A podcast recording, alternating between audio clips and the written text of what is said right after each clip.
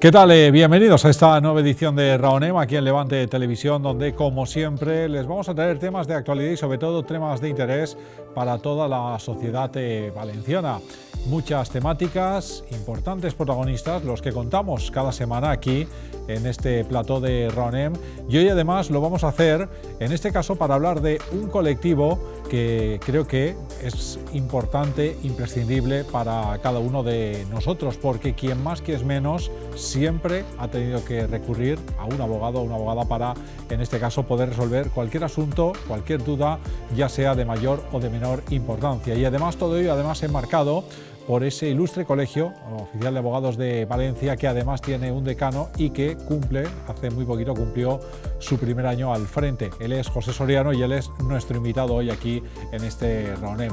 ¿Qué tal? Muy buenas y bienvenido aquí a Raonem a Levante Televisión. ¿Qué tal? Buenas noches. Gracias por invitar al colegio. Bueno, eh, hablábamos y ahora entraremos en más detalles, pero es cierto, ¿no?, que la abogacía, el abogado, yo creo que una eh, parte importantísima en la vida de cada uno de nosotros, seguro de todas las personas que nos están viendo en algún momento han tenido que recurrir a, uno de ellos, ¿verdad? Bueno, con toda seguridad se olvida un poco el papel fundamental que tiene el abogado, incluso en el Estado de Derecho, yendo más allá de lo que pueda ser la situación individual de cada uno de nosotros, eh, pues efectivamente, eh, pues desde un despido hasta un divorcio, desde un accidente de tráfico hasta un contrato de arrendamiento, pues debiera de tener por obligación detrás un poco la pericia, la experiencia, la solución de un abogado. Sí, sí. Y además siempre con esa figura para muchos de tradición familiar, ¿no? Que va de padres a hijos, otros ya más noveles, pero también es una norma, ¿verdad? Habitual ver de padres a hijos. ¿eh? Bueno, en todo caso no. Eh, en mi caso, por ejemplo, no, pero eh, en su día se, planteaba esa situación de ir arraigando esa profesión dentro de la familia, pero no, ya, ya no sucede así como sucedía antes. Bueno, decano de este ilustre Colegio de Abogados de Valencia, oficial de Abogados de Valencia, eh, un año prácticamente, ¿no? Se han superado ya creo que esos primeros 12, eh, meses. Así a grandes rasgos, aprovechando además que estamos en una tele, si hubiera que redactar algún titular, eh, ¿cuál podría ser? Bueno, efectivamente ha pasado, ha pasado un año y, tal vez el, titular, tal vez el término sería cambio era el término que utilizamos en la campaña, un poco para, para, provocar el que efectivamente el compañero se aproximara al colegio y entendiera que, eh, bueno, pues que teníamos que, cambiar algunas cosas, eh, no porque se hicieran mal, sino porque se tenían que hacer de otra forma. Y eh, desde luego yo creo que tal vez el, titular sería, sería cambio. Ese cambio se ha producido y supongo que lo comentaremos ahora pues, con el tema de las cuotas colegiales, con el tema un poco del volver, de regresar a la sociedad civil valenciana, con el tema de, de aquello que nos planteamos, de la transparencia sobre todo, del lobby, como corporación y como colegio, hay cosas que están costando mucho más eh, y otras que eran, que eran más fáciles de, resolver. Porque hablamos de un colegio de abogados, además, eh, José, que es el tercero más importante del país, por detrás, lógicamente, de, Madrid y de Barcelona. Actualmente, ¿cuántos hay censados? Pues efectivamente somos el tercer colegio más grande de España, después de, Madrid, Galáctico, eh, también por fútbol, Barcelona, y ahora mismo tenemos alrededor de 8.000 ejercientes y alrededor de 4.000 no ejercientes. Eso lógicamente implica eh, una gran responsabilidad, ¿no? En este caso por tu parte. A ver, es un colegio, es un colegio complicado de gestionar, pero yo creo que cualquier colegio es complicado eh, de atender de, forma diaria. Evidentemente las reivindicaciones de, de, 100 o de 200 no son la misma reivindicación, no son las mismas reivindicaciones que puede plantear un colectivo eh, tan sumamente amplio, eh, con, con, posturas muy distintas, con idearios muy distintos, con necesidades muy distintas, pero al final se resumen todas en una. Es esa situación profesional que sufrimos todos los días bueno, pues por ese maltrato que seguimos eh, teniendo, por esa situación eh, un tanto complicada que seguimos manteniendo, hablemos de la mutualidad de la abogacía, hablemos de la seguridad social, hablemos del turno de oficio, hablemos de la retribución en el turno de oficio o hablemos de la retribución en el ámbito meramente privado en cuanto a, la situación que, efectivamente pues, sufrimos todos los días. Eh, es un colegio complicado de gestionar. Imagino que complicado y, al ser tantos, 8.000 me, me comentabas, lógicamente hay miles de opiniones, ¿no? de, de corrientes y tal, pero también yo creo que esto enriquece ¿no? el hecho de que pueda venir una idea, una sugerencia, una opinión de, muchos ámbitos. Eh, enriquece, enriquece la crítica. ¿eh? evidentemente, cuando hacemos algo bien, eh, porque es algo, algo se hace bien, no hay un traslado inmediato, no hay un reconocimiento inmediato, porque no estamos para, para recibir ese agradecimiento, porque esa es la obligación. Pero desde luego que las críticas vienen muy bien para saber qué es lo que no se debe de volver a hacer, o si se debe volver a hacer, pero de una forma distinta para que pueda encajar. Efectivamente, hay tantas formas y maneras como compañeros tenemos compañeros y compañeras podemos tener dentro de la profesión, por tanto hay 8.000 voluntades distintas, por lo menos en los ejercientes, eh, que hacen que esto sea eh, complicado. Otra vez el término sería ese. Sería un poquito ese. Ahora entraremos ya en algunas de las medidas. Hablabas de, de la mujer. Eh, ¿Ha crecido el censo de.? Sí, eh, prácticamente no estamos al 50-50. El, último, el último censo que vimos, estamos a un 49-51, 49 eh, por parte de, compañeras y el 51 restante por parte nuestro. hay, una, hay una paridad que efectivamente quiebra en el momento en el que la compañera bueno, pues tiene que atender a su familia, tiene que atender en unas situaciones que efectivamente ahí es donde hay una, una disparidad, pero bueno, dando clases en las universidades te das cuenta de que efectivamente va a haber más abogadas, más abogadas que abogados en breve. Claro. Bueno, las cuotas colegiales, ¿no? Hablábamos antes, ese era uno de los grandes retos, de los grandes objetivos que, que habías eh, marcado. Lógicamente el objetivo era reducirlas y de hecho así se está haciendo, ¿no? Así se está haciendo, eh, así se va a seguir haciendo y, si nos esforzáramos un poco así se debiera de, volver a hacer en breve.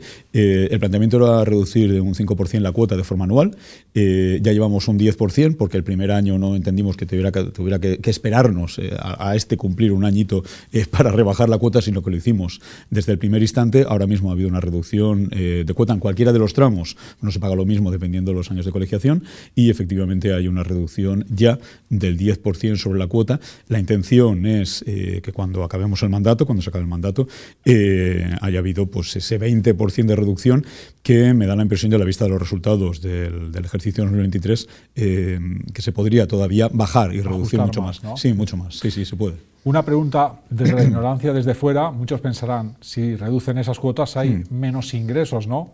¿Cómo se ajusta todo esto? Bueno, con el gasto. Es una cuestión muy fácil. Eh, al final no es un colegio deficitario, no es un colegio que tenga, que tenga deudas, eh, es un colegio que tiene una economía eh, muy saneada, es un colegio que este año no ha tenido, no solamente no ha tenido ninguna pérdida, como estaba contando, sino que evidentemente las cuotas exceden de las necesidades que puede tener en un momento determinado el, colegio para la atención, sobre todo de, las nóminas de los trabajadores, del de, inmovilizado patrimonial que se pueda tener y mantener, y desde luego como se reduce la cuota es fijándote en el gasto, reduciendo el gasto, atemperando ese gasto y eh, discriminando ese gasto que en un momento determinado eh, no, tiene, no tiene sentido que un poco hay que hacer de todo, ¿no? Arquitecto también de la administración, ¿no? Bueno, es complicado. Yo no, no tengo esa pericia económica. Para eso, eh, bueno, pues para eso hay una tesorera, para eso hay una junta de gobierno, para eso hay eh, un departamento eh, económico dentro del propio colegio, los propios trabajadores de, la administración, que lo que están resolviendo es dónde podemos incidir para en un momento determinado, bueno, pues que eso se pueda producir. Es decir, al final la cuestión de la cuota es una cuestión que nos afecta a todos, al colegiado que lleva un año y al que lleva 30, al que está en un gran despacho y al que tiene un despacho individual. Y desde luego lo primero que había que atacar es aquello que nos cuesta a todos, que es pagar la cuota colegial. Claro.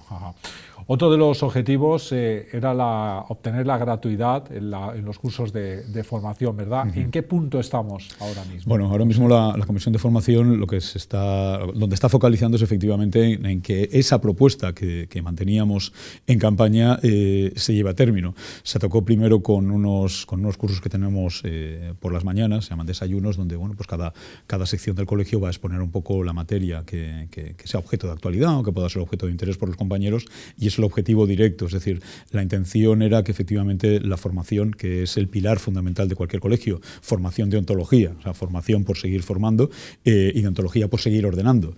Eh, lo que se está consiguiendo es que de 0 a 3 años, eh, que eso ya lo teníamos, lo arrastrábamos de antes, efectivamente, los cursos sean gratuitos, aquellos que están empezando, que tienen más complicación a la hora de poder atender no solamente la cuota, sino su formación continua, que pudieran atenderlos. Luego la propuesta era que la alta especialización, esa continuara así siendo abonada por el compañero que quiere, que quiere atender una rama muy particular de una especialización, pero que eh, la especialización continua y la general, esa sí que fuera gratuita.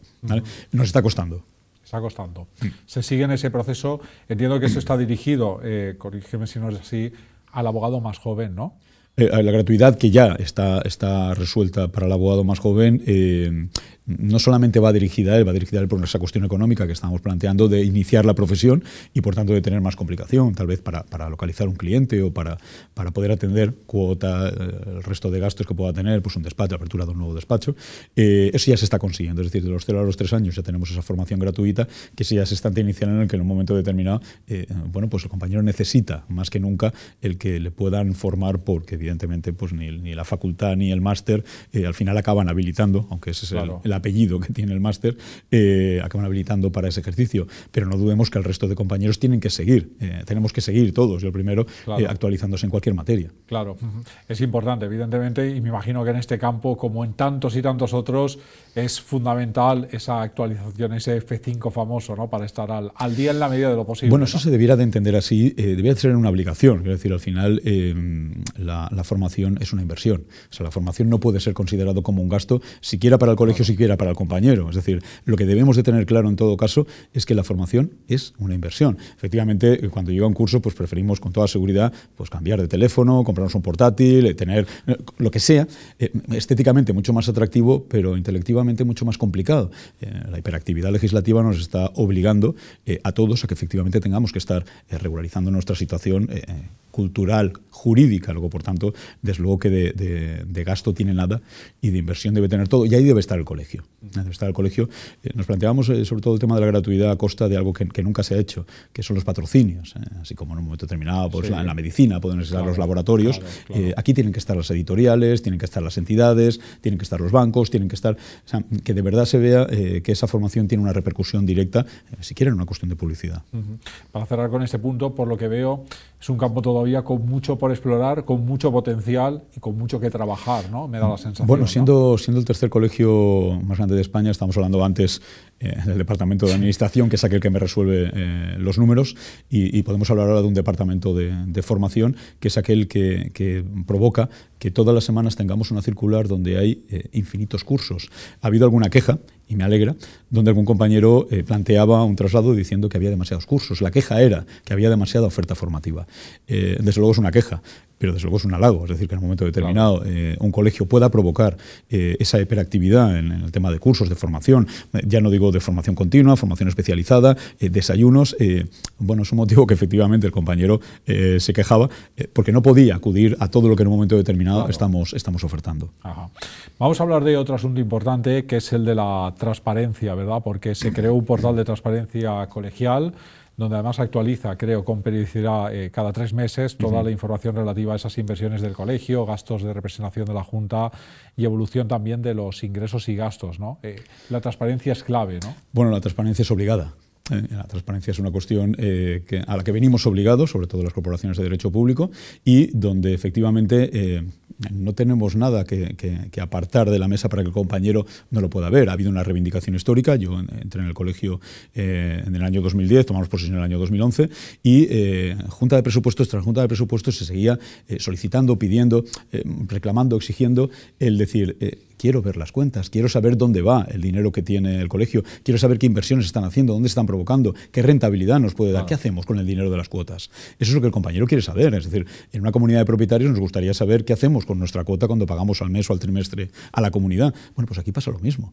Entonces, eh, no es nada extraño, primero no es nada ajeno y luego, evidentemente, es una obligación legal. Ese portal de transparencia ha permitido que los compañeros puedan saber dónde va destinado el dinero, cuáles son las inversiones del colegio, en qué fondos, en qué productos, qué rentabilidad y luego, sobre todo, ese contador eh, de gastos que vamos teniendo uno por uno en los miembros de la Junta de Gobierno. Me parece que hay que rendir cuentas, me parece que es una cuestión eh, no de transparencia, eh, no de humildad, de obligación. O sea, alguien tiene que saber, pues no lo sé, cuando yo estoy en un acto, ¿qué le cuesta al colegio ese acto? ¿eh? Cuando yo estoy. Es decir, em, me parece que cuando. Eh, y además, algún decano me lo planteó así y yo lo asumí como propio. Cuando alguien te pregunte en una junta eh, qué hacías allí o qué costó esto, que le puedas decir lo pagué yo, yo estuve allí y no lo pagaste tú.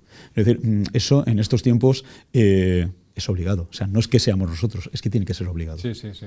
Pasa que en tantos ámbitos que no entran aquí al caso. Bueno, eh, sí, sí, pero. Eh, ocultar Bueno, eh, parece que estamos funcionando un poco como ha funcionado siempre en otros ámbitos, de la abogacía, en otros ámbitos distintos, pues tal vez la administración, tal vez los equipos de fútbol, no lo sé. Puedo hablar de, cuestiones donde no debería entrar, pero aunque en un colegio no, en un colegio profesional no, en una corporación de derecho público no, en un colegio de abogados menos. Luego, por tanto, yo creo que no era una reivindicación política, no era un tema de campaña electoral, era una obligación, es una obligación legal.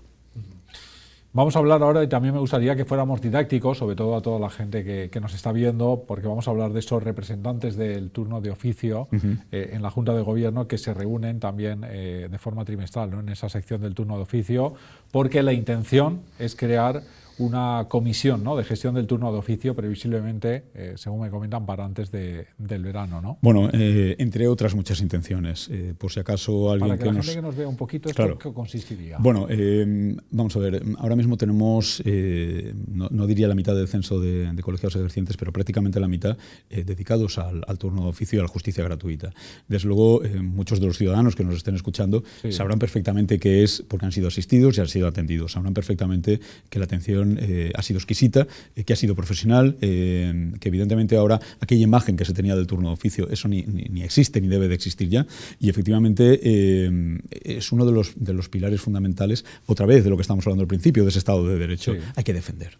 Y sobre todo hay que defender a aquel que no puede. Bueno, ¿cuál era el objetivo de, esta Junta de Gobierno? Bueno, pues intentar que esa, esa, esa actividad del, del, Departamento del Turno de Oficio, otro departamento más de los que tiene el colegio, fue una cuestión también transparente, que se supiera qué ocurre desde dentro con la designación de guardias, qué es lo que está pasando con la designación de defensas, qué es lo que está pasando por una cuestión que tal vez, apartándonos un poco de la, de la pregunta, eh, está inquietando más a los, a los compañeros que a los ciudadanos, que sea la retribución en el turno, el baremo en el turno, eh, el reconocimiento de actuaciones en el turno, el pago del turno. ¿eh?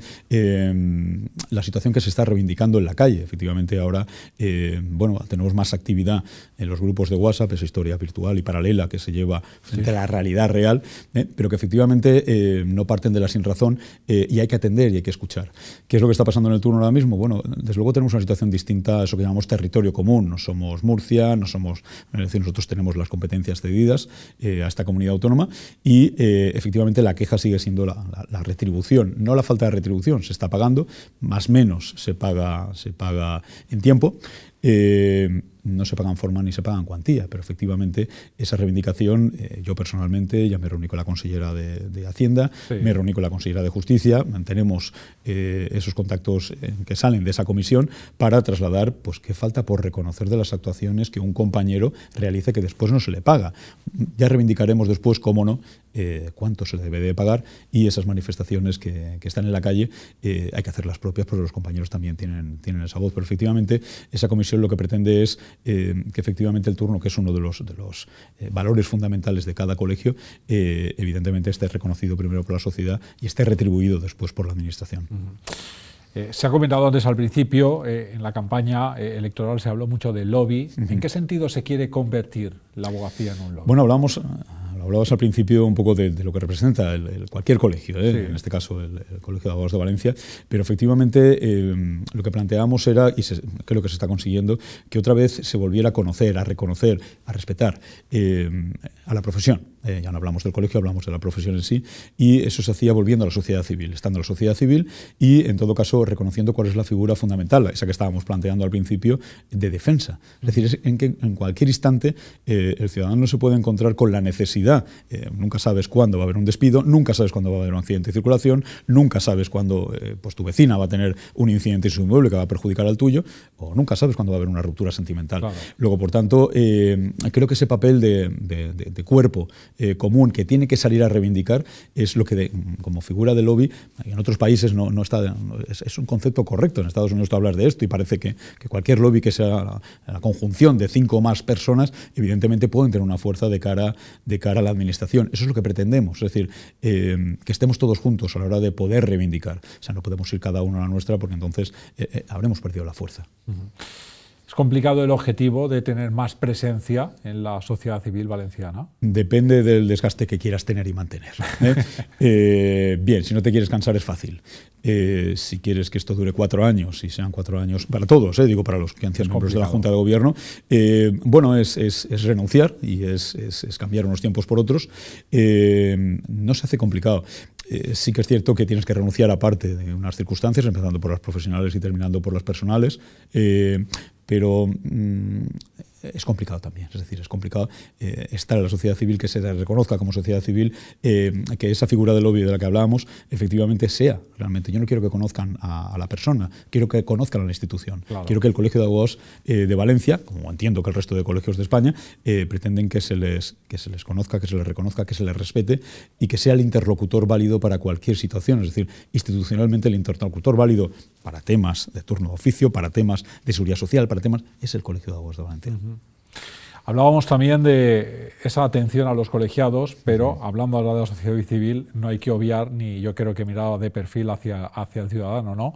Y de hecho también se trabaja en esa oficina ¿no? de, atención al propio colegiado, pero también al ciudadano. Correcto. En, eh, septiembre del año 2009, que transponemos la ley Omnibus a España, eh, en aquel momento el decano que había, y yo no era, un colegiado ejerciente, eh, nos encargó que hiciéramos la oficina de atención al colegiado y al ciudadano. Efectivamente, ese segundo apellido tenía más que ver con los de fuera del colegio que los de dentro del colegio. tenemos una obligación legal de tener una ventanilla única, que yo se llamo la ventanilla única, en el mes de... Nosotros aperturamos la Oficina de Atención al Colegiado, por cierto, otro departamento más, eh, lo aperturamos en septiembre cuando la ley Omnibus entra en vigor en el mes de octubre.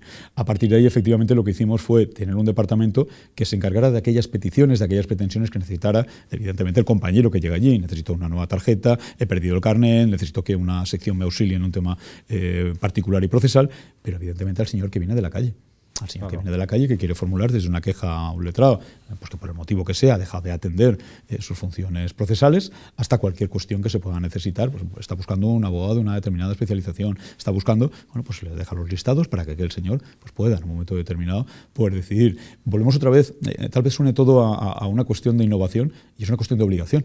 Es decir, vamos obligados a tener una ventanilla única donde el ciudadano se pueda dirigir. Somos una corporación, es lo mismo que pasa en el ayuntamiento. El ciudadano se dirige a un mostrador donde eh, tiene un formulario y pone su queja aquí lo mismo. Lo mismo.